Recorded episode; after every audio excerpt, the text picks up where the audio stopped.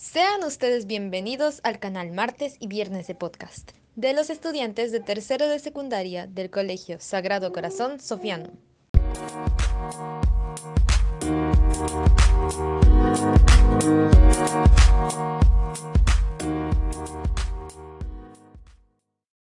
¿Qué tal su fin de semana? ¿Pudieron relajarse?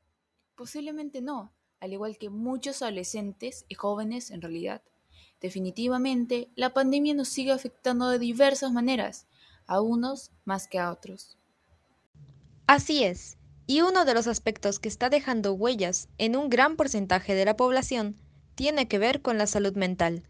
Es justo lo que presentaremos en este episodio, pues nuestro propósito es tratar de ayudarlos y acompañarlos en estos tiempos difíciles, desde nuestra perspectiva y experiencia como adolescentes.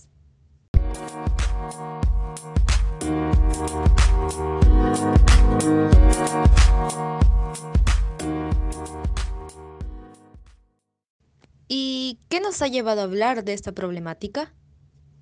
Bueno, Ariadna, es un hecho que han aumentado las noticias y casos de problemas de salud mental en este tiempo de pandemia.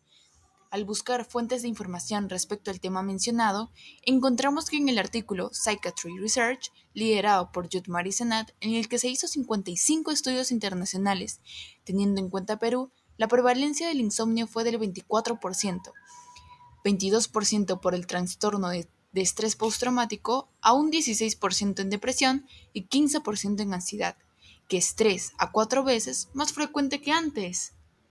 Incluso nuestros propios compañeros se han animado a comentar sus experiencias sobre este tema en clase. Nos han contado que se han sentido constantemente estresados, desanimados, tristes y con mucha preocupación. Y creo que ustedes, queridos oyentes, se han sentido de la misma forma. Por eso nosotras consideramos importante hablar y actuar desde ya. Sin embargo, antes de adentrarnos en este tema tan relevante hoy en día, les explicaremos un poco acerca de la salud mental. Entonces, cuéntanos, Ariadna.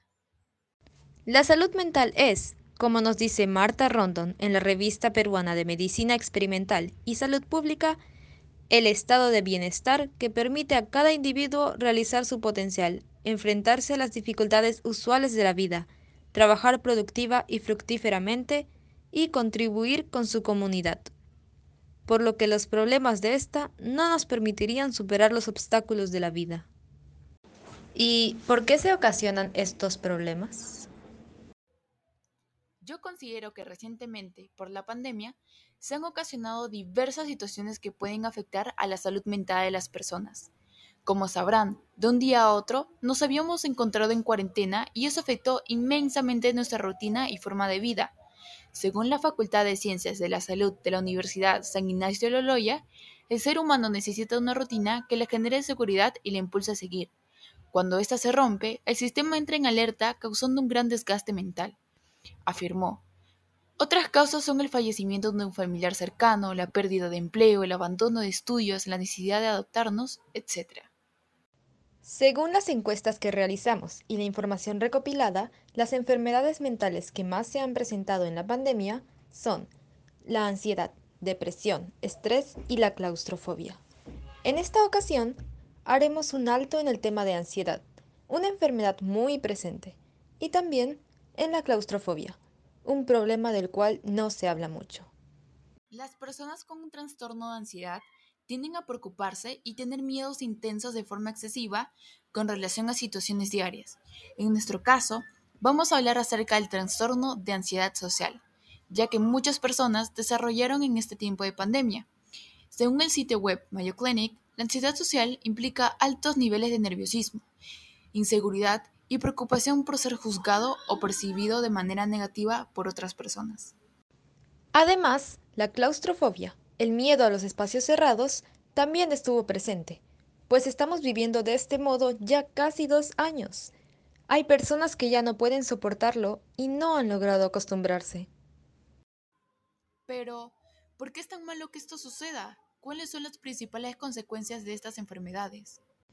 Muy bien, Kira. Pues yo te lo voy a decir. Esta falta de salud mental también afecta a nuestra salud física. Ya que nuestra falta de motivación o el miedo a salir para hacer actividades personales al aire libre nos hace más difícil realizar ejercicios, lo cual afecta a nuestra salud física.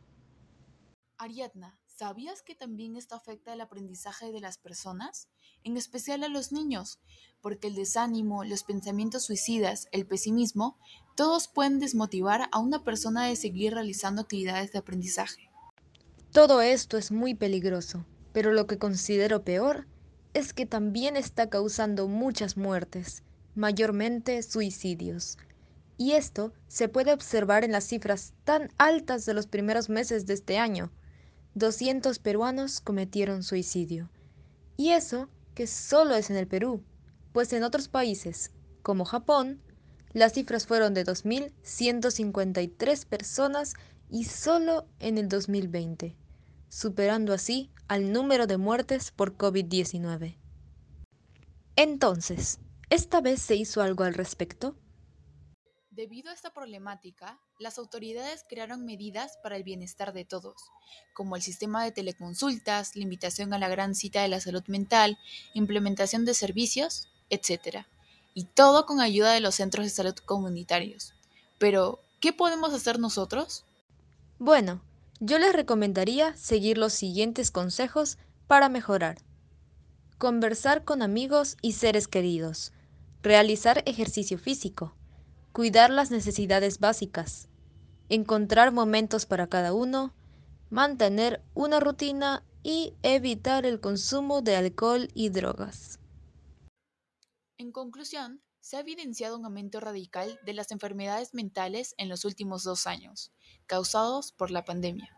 Esta es una situación preocupante porque también afecta a la salud física y el desarrollo del aprendizaje, por otro lado, es aconsejable llevar un correcto tratamiento con el propósito de mantener una buena salud mental y vivir en felicidad.